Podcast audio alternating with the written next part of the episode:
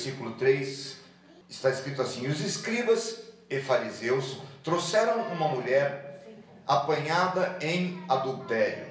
E pondo-a no meio, disseram-lhe: Mestre, esta mulher foi apanhada no próprio ato, adulterando.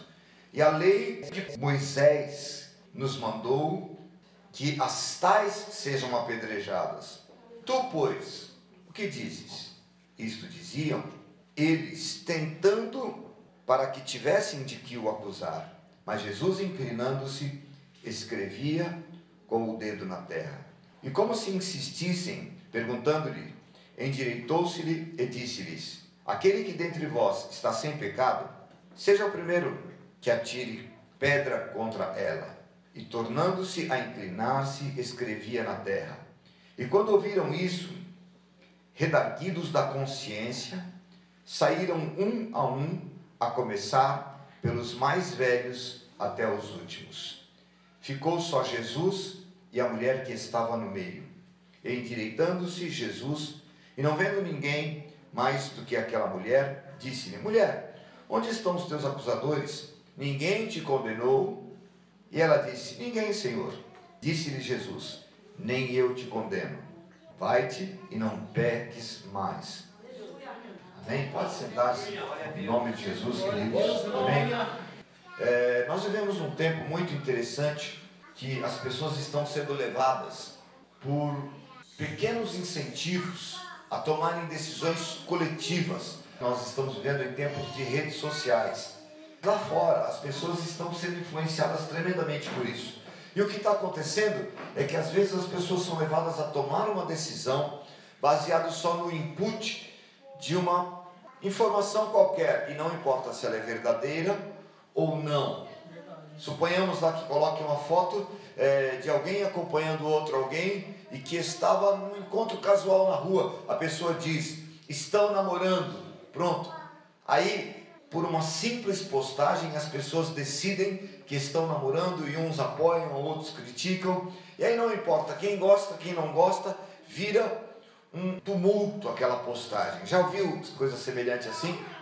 A Bíblia nos mostra algo que aconteceu que foi a mobilização da opinião pública e isso não é novo, isso não vem pelas redes sociais, isso acontece há muito tempo. Freud chama isso de efeito manada, quando você mobiliza o inconsciente coletivo e vai levando as pessoas a pensar ou não pensar, tomar as suas decisões e criticar e falar e opinar a nossa situação governamental está mais ou menos assim. Não importa o que se faça, alguém tem sempre algo a dizer. Não importa se a favor ou contra, se direita ou esquerda, as pessoas estão sendo levadas a ter uma opinião e são sempre obrigadas a opinar, na é verdade? Alguém te para na rua e você é obrigado a ter que falar alguma coisa como se você tivesse satisfação a dar às pessoas por aquilo que você pensa.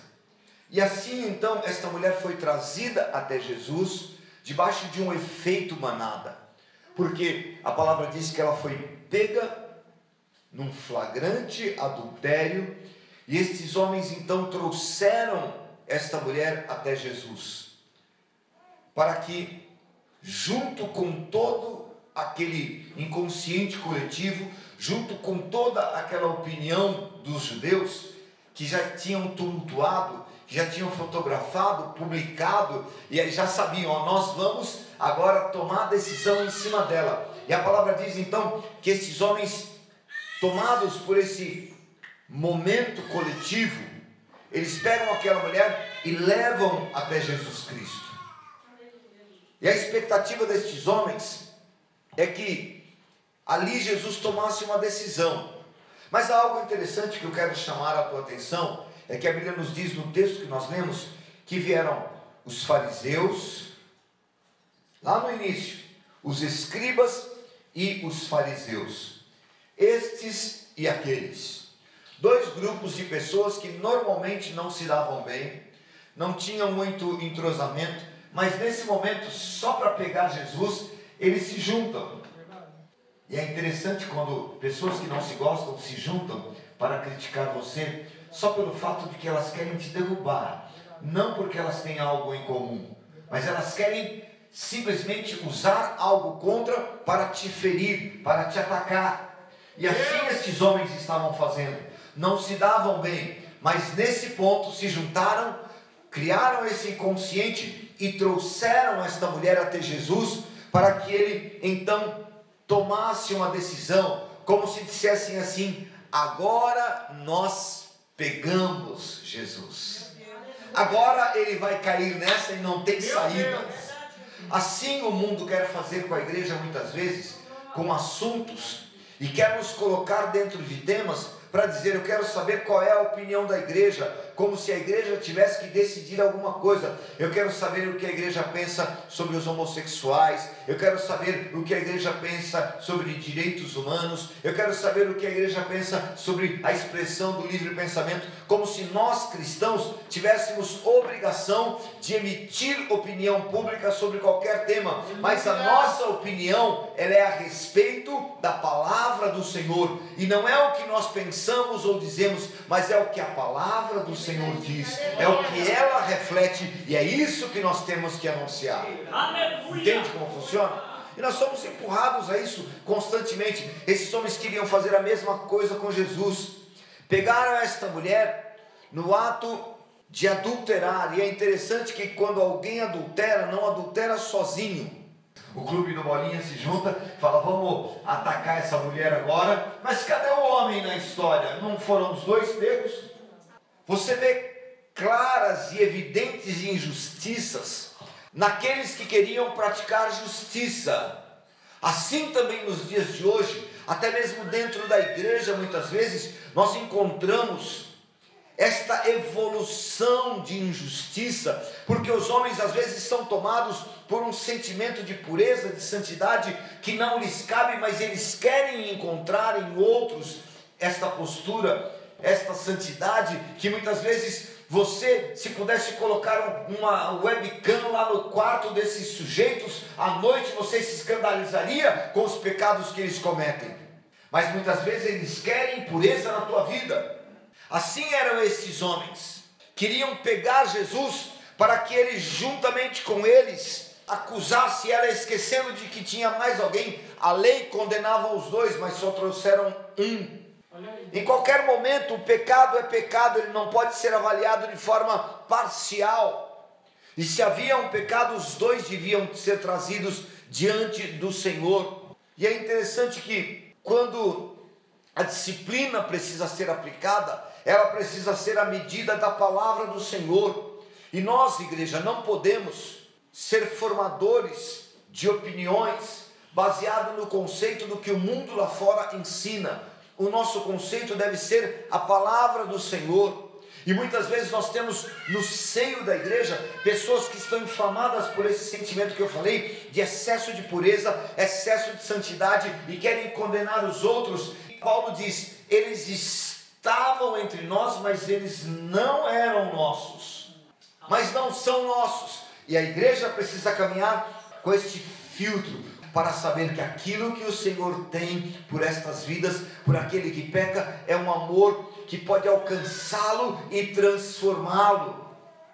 Trouxeram esta mulher a Jesus por causa da lei, e a lei a condenava, mas eles trouxeram alguém para condenar para quem não condena. Eles trouxeram a mulher a Jesus, dizendo: Você pode condená-la, mas nenhuma condenação há para aqueles que estão em Cristo Jesus. Nós estamos vivendo um tempo, irmãos, em que nós precisamos mais do que levar pessoas à igreja, nós precisamos levar pessoas a Jesus porque nele não há condenação, nele não há pressão de uma pureza carnal, porque ele conhece, ele se tornou homem e ele se fez pecado por nós, para que nós fôssemos purificados através do seu sangue, e ele nos alcançou. Estes homens claramente esperavam uma reação de Jesus. Vamos ver o que é que esse Jesus vai decidir.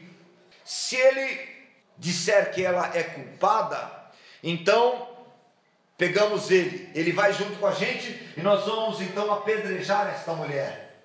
O efeito manada alcançou Jesus, ele faz parte de nós, ele é como todo mundo. Mas se ele disser que ela não é condenada, então ele está contra a lei de Moisés. E agora? E quem é contra a lei de Moisés é errado, porque Moisés é o profeta, Moisés é até hoje um grande homem em Israel. Isso pode acontecer conosco em todo o tempo, lá no trabalho. Você está trabalhando e vem aquela rodinha de amigos e pergunta: tal pessoa é crente, vamos ver o que ele diz. Tal pessoa é crente, vamos ver o que ele acha.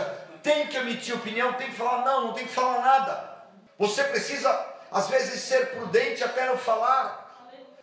Às vezes as pessoas querem te colocar num, numa condição de que você tenha de alguma forma que se constranger, Ficar sem graça, isso acontece na família, nos almoços de domingo, isso acontece nas festas de aniversário, quando chega o crente e não tem outro lá, ah, ele não bebe, ah, mas ele não sabe disso. Você precisa entender que esta opressão, Satanás quer levantar em todo o tempo. Às vezes as pessoas nem se dão, nem se conhecem, mas quando é para vir contra você, eles se reúnem porque eles querem colocar você em alguma condição de que você tenha que se posicionar, que você tenha que decidir. Então, Jesus, o que é que você acha? Então, Jesus, qual é a tua decisão? E a melhor de todas as situações que eu encontro na palavra do Senhor é que Jesus não disse nada. Mas eu quero dizer alguma coisa: o silêncio de Jesus foi poderoso. Mais do que dar ou emitir alguma opinião, a palavra diz que ele simplesmente se encurvou. Esses homens estavam ali usando um truque velho: vamos mover a multidão, ele vai ficar sem graça, vamos levá-lo a decidir. E quando ele disser o que nós vamos fazer ou não disser, aí nós o pegamos. Quem diz que Jesus é obrigado a dizer alguma coisa? O dono da palavra é ele, ele é o Verbo. Ele é a palavra viva manifesta de Deus encarnada. Alguém obrigar Jesus a dizer alguma coisa, certamente sairia palavra de vida, mas ele se cala e se curva e começa a escrever na terra. E aqueles homens então começam, e aí, Jesus, não deve falar não? Está sem graça? Não sabe o que vai fazer? A palavra diz que ele começa a escrever na terra esse contato do nosso Deus com a terra, ele é precioso, ele é poderoso demais, porque o primeiro instante em que a Bíblia me mostra que o nosso Deus entra em contato com a terra, ele estava criando o homem, porque a palavra diz que do pó da terra ele formou o homem. Enquanto Jesus estava ali se curvando, ele estava sabendo a originalidade daquela mulher, ele sabia da aflição daquela mulher, ele sabia que do pó da terra ele tinha formado o homem e aqueles que a acusavam queriam destruí-la. A comunhão de Jesus com o Pai naquele momento o fez lembrar de onde vinha aquela humilhação e a opressão que ela estava sofrendo, e então a palavra nos diz que para alcançar a humanidade ele se curvou. Glória a Deus, porque você serve a um Deus que se curva. Ele se curvou da eternidade e ele olhou para você. Ele se curvou da sua santidade para ver o teu pecado. Ele se curvou da eternidade para saber que você é mortal, para limpar a tua vida e para te resgatar. Ele se curvou de onde ele estava para enviar Jesus Cristo para salvar a humanidade e nos fazer ser alcançados por Ele. Ele tocou a terra. Aleluia. A palavra diz: se o meu povo, que se chama pelo meu nome, se humilhar e orar e buscar a minha face, então eu ouvirei dos céus. Aleluia. E qual é a matéria-prima do homem? Qual é a terra que o Senhor queria curar naquele momento? Aquele era um ato profético de Jesus Cristo. Ele se curvou da eternidade para alcançar aquilo que era terreno. Ele poderia dizer qualquer coisa para aquela mulher, ele poderia dizer qualquer coisa para aqueles homens, mas ele não disse nada. Um pouco mais, se você avaliar a situação daquela mulher, a vergonha que ela estava exposta de todos os traumas, segundo os psicólogos, de todos os traumas que alguém pode sofrer e que o marca mais é o trauma público, quando alguém é exposto publicamente. Por isso Jesus Cristo foi levado à cruz do Calvário e ele foi exposto publicamente porque esse é o pior trauma que alguém pode sofrer. Esta mulher estava sendo exposta publicamente, ela estava sendo pressionada publicamente. Eu não sei a agonia que havia nela, mas eu imagino que em qualquer instante ela pensava de onde virá a primeira pedrada, porque era costume, era cultural ela já tinha visto certamente alguém ser apedrejado. A agonia que aquela mulher sentia naquele momento, somente o Cristo, o enviado de Deus, poderia saber o que havia no coração dela. Eu quero dizer a você nesta noite: a angústia, a tristeza, a opressão, o medo, a enfermidade, tudo o que vai no teu coração nesta noite, somente Ele, Jesus Cristo, que morreu, conhece a tua aflição, conhece o teu choro, conhece os teus medos e Ele está pronto para agir, curar, transformar a tua história, assim como fez com esta esta mulher. Quer saber mais? Esta mulher não podia dizer em nenhum instante ao Senhor Jesus: Jesus, eles estão errados. Jesus, eles estão me julgando sem o homem.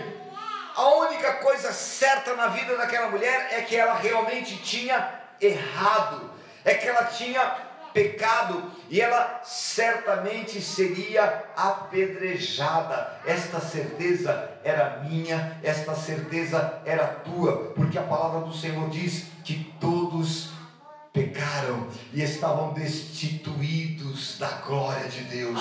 Essa mulher não podia dizer: Jesus, me livra, porque eu não tenho essa culpa. Ela pecou. Ela sabia que pecou, ela sabia que ela estava condenada, ela estava ali para que Jesus a livrasse. Quem está aqui nessa noite e precisa de um livramento de Jesus Cristo?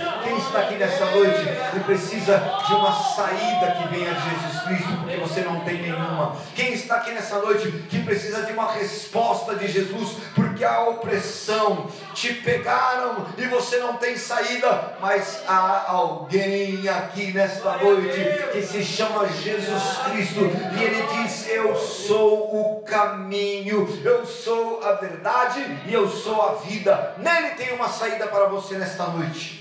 Aleluia. Por isso, não vai no embalo. Não siga a manada. Não vai no embalo de ninguém. Nem que está te pressionando e nem vai pressionar alguém. Não é porque você tem uma pedra que você vai atacar em alguém. Guarde estas pedras. Porque Jesus Cristo ainda é poderoso para libertar. Ele veio para isso. A palavra diz que ele veio para desfazer as obras de Satanás. Ele veio para romper esta opressão. A palavra diz que Jesus, naquele instante, fez um adendo na lei, nós podemos dizer assim. Jesus colocou algo mais que eles não esperavam. E se a ideia deles é que eles iriam pegar Jesus e com efeito manada, eles iriam então obrigar Jesus a decidir. Então Jesus não teve que fazer nada. A palavra diz que eles perguntam: E aí, Jesus, como é que fica? Ele se levanta e ele diz: Se alguém dentre vós não pegou, atire a pedra. Pegue esta visão nessa noite e guarde no teu coração para o resto dos teus dias. Porque a expectativa daqueles homens era: Jesus vai falar alguma coisa e assim que ele disser, o primeiro atira a pedra. Porém, Jesus então inverte aquela situação e diz: quem não tem, atire. A última coisa que a religião quer é que você pense, é que você reflita, é que você conheça a misericórdia de Deus, é que você entenda que Ele é poderoso para restaurar. A religião quer que você se sinta em pecado, acusado, sem condição disso, sem poder participar daquilo, sem poder andar na presença do Senhor, sem poder andar com Ele. Você muitas vezes está sendo pressionado porque a religião te diz que você não tem condições, mas o que Jesus estava dizendo é: quem não tem pecado, que atire a primeira pedra. Aqueles homens, do mais velho até o mais novo, tinham os seus pecados. Ah, irmãos, não há nenhum entre nós aqui nesse culto nessa noite que não tenha o seu pecado, que não tenha o seu motivo de se ajoelhar e dizer: Senhor, me limpa da minha acusação, Senhor, me livra desse peso. Assim estavam estes homens, assim estavam eles dizendo: Nós vamos matá-la? Não, peraí. Eu me lembro que, em uma certa ocasião, duas famílias dentro da igreja tiveram um problema e discutiram. E o que aconteceu é que eu viajei, tirei um final de semana de descanso e quando eu voltei, estavam as duas, um de um lado e outro do outro. Embora estivessem brigando, eles estavam juntos querendo que eu decidisse por eles. Vamos ver o que você vai falar, porque dependendo do que você falar, uma família fica, a outra vai embora. E eu disse: Eu não tenho que falar nada. Quem criou o problema foram vocês. Vocês são maduros o suficiente para sentar e resolver. E se precisarem de um conselho, eu tenho amigos pastores que não conhecem vocês, eles vão dar uma. Quer palavra de sabedoria? Tem palavra de sabedoria, porque homens de Deus, não só eu, tem muitos por aí que podem chegar, ensinar, orientar, podem corrigir. É isso que vocês querem? É decisão na palavra do Senhor, ela virá. Mas as pessoas não queriam isso. As pessoas muitas vezes querem colocar você no fogo, querem colocar você para ter que decidir. E agora você vai fazer o que? Você vai pensar o que? Atire a primeira pedra. E então a palavra diz, começando pelos mais velhos, os que tinham mais pecado, certamente, né? Os que refletiram mais, os que tinham mais certeza de que tinham errado, eles começaram a falar: peraí, eu, eu tenho uma pedra, mas eu não vou atirar hoje, não, hoje não, hoje eu estou saindo fora. Hoje eu vou deixar essa escapar. Oh, Jesus. E, e, aí começa um, e vai o outro, e vai o outro, e todo mundo vai saindo por causa de uma palavra. Perceba que bastava o primeiro atirar a pedra e ela seria morta. Bastou o primeiro jogar a pedra no chão e vai um atrás do outro. O efeito manada foi ao contrário. Jesus Cristo, ele fez algo interessante, porque ao invés de matar, ele trouxe vida, e foi para isso que ele veio para que você tenha vida e vida abundante abundante.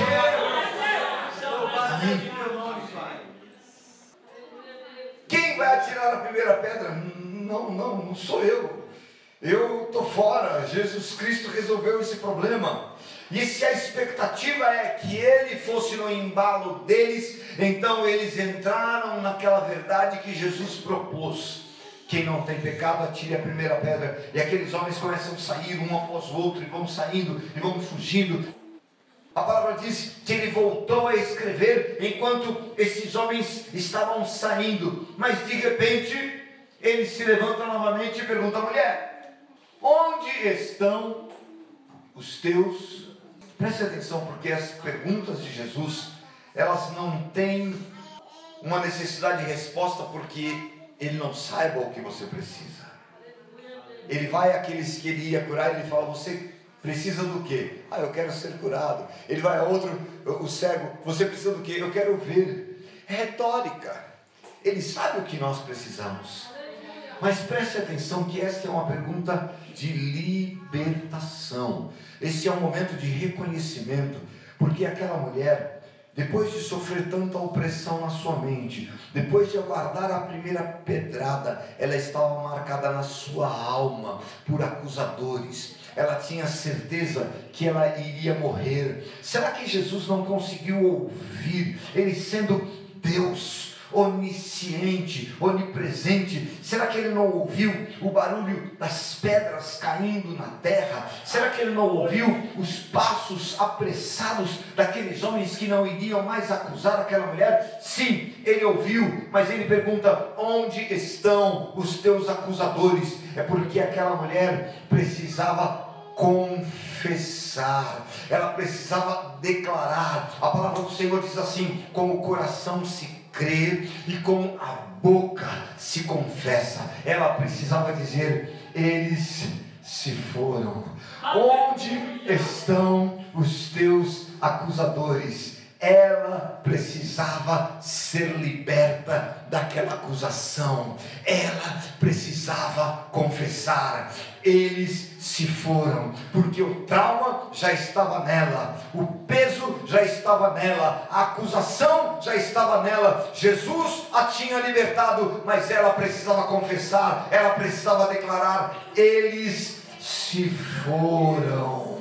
Nesta noite eu quero declarar sobre a tua vida esta verdade. Muitos pesos, muitos temores, muitas acusações, muitos traumas que você carrega precisam ser confessados, porque Jesus Cristo já te perdoou. Ele não morreu para que você viva sofrendo por algo do teu passado, por algo que alguém acusou, por algo trouxe contra você. Ele já já te perdoou. Aleluia! Oh, glória! Deus. Traumas são diferentes de problemas. Eu vou dar aqui um exemplo bem simples. Você está dirigindo o teu carro e de repente alguém vai lá e bate no teu carro. E o que acontece é que a pessoa mesmo propõe, não, eu arrumo o carro, está é, tá tudo certo. Mas no momento que aconteceu aquela batida, foi uma freada, aquele barulho de lá está amassando. Então, alguns dias depois o teu carro está arrumado, o problema passou. Só que quando você ouve uma freada de novo, o que acontece? O problema foi resolvido, o trauma ficou. Quantos traumas nessa noite precisam ser confessados diante do Senhor?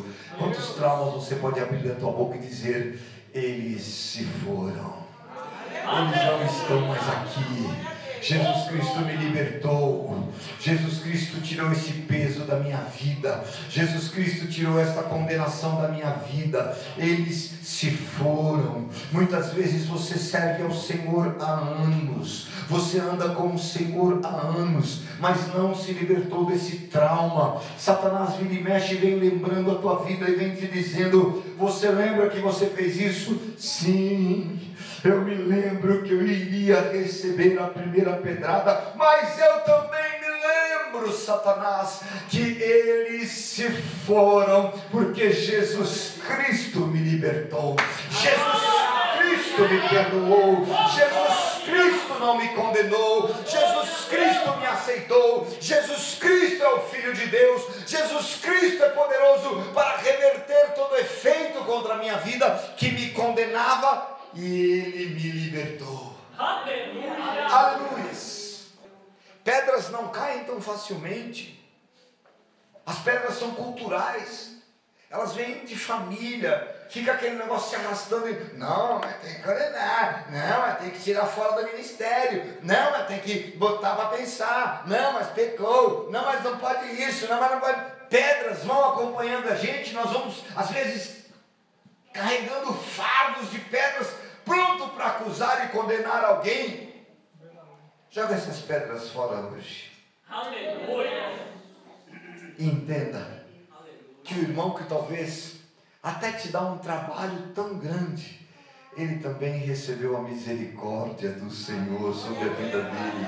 E se ele está sentado na igreja hoje, é porque de alguma forma Satanás queria matá-lo, Satanás queria destruí-lo. Satanás tinha juntado várias pessoas para dizer: Nós vamos pegá-lo. Mas Jesus Cristo se apresentou e ele foi à cruz do Calvário, e a palavra diz que Ele ali nos alcançou, Ele nos resgatou, Ele foi exposto posto em meu lugar e ele alcançou a minha vida e me perdoou. Nesta noite você precisa entender que o pecado que Satanás queria colocar contra a tua vida não tem mais poder, porque Jesus Cristo te perdoou.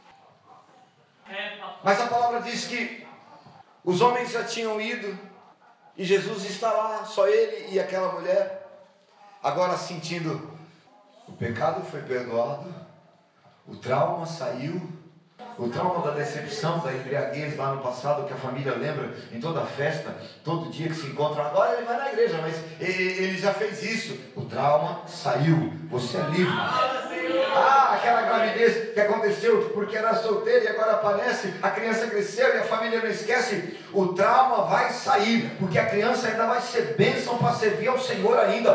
Deus é poderoso para reverter todo mal em bênção na tua vida. Traumas não vão te prender, não vão te paralisar, não vão te roubar, não vão tirar você do projeto, do plano poderoso de Deus. E a segunda pergunta de Jesus para ela é: eles não te condenaram? Não, Jesus. Então, de forma milagrosa, ele diz: se eles não te condenaram, Aleluia. Se eles não te condenaram, se eles não te condenaram, eu também não. Isso significa limpeza, isso significa perdão, isso significa cura. Se, pois, o Filho vos libertar, verdadeiramente sereis livres. Sereis livres. Trauma. O Filho me libertou. Ninguém para condenar a tua vida, porque Ele te aceitou. E Ele trouxe sobre você a marca da palavra da cura eles não te condenaram, nem eu. Vá em paz. Eu quero encerrar essa palavra dizendo a você nesta noite, em nome de Jesus, que a paz é um princípio que está em Jesus Cristo, porque Ele é o príncipe da paz. E muitas vezes, Satanás quer fazer da tua mente um campo de batalha para te perturbar, perturbar o teu sono, tirar a tua paz, tirar a tua calma, colocar você num estresse constante, fazer você andar em angústia, tirar a tua temperança, fazer com que você seja um desequilibrado, com que as pessoas conheçam você pelo teu mau humor, por algo que acontece constantemente, mas o princípio que Jesus Cristo estava liberando sobre aquela mulher é o mesmo que ele liberou sobre nós. A minha paz vos Ele deu paz sobre a tua vida para que você ande equilibrado, para que você não seja roubado, para que a opressão do inferno que todos os dias se levanta, como eu disse aqui, em todos os ambientes, familiares, profissionais, sociais, políticos, financeiros, eles se levantam para que você tenha que decidir. Quando alguém quiser trazer isso contra a tua vida, diga: Mas ele foi ferido pelas minhas transgressões, e o castigo que me traz estava sobre ele, e pelas suas pisaduras sarados, glória a Deus. Recupera essa noite de Jesus.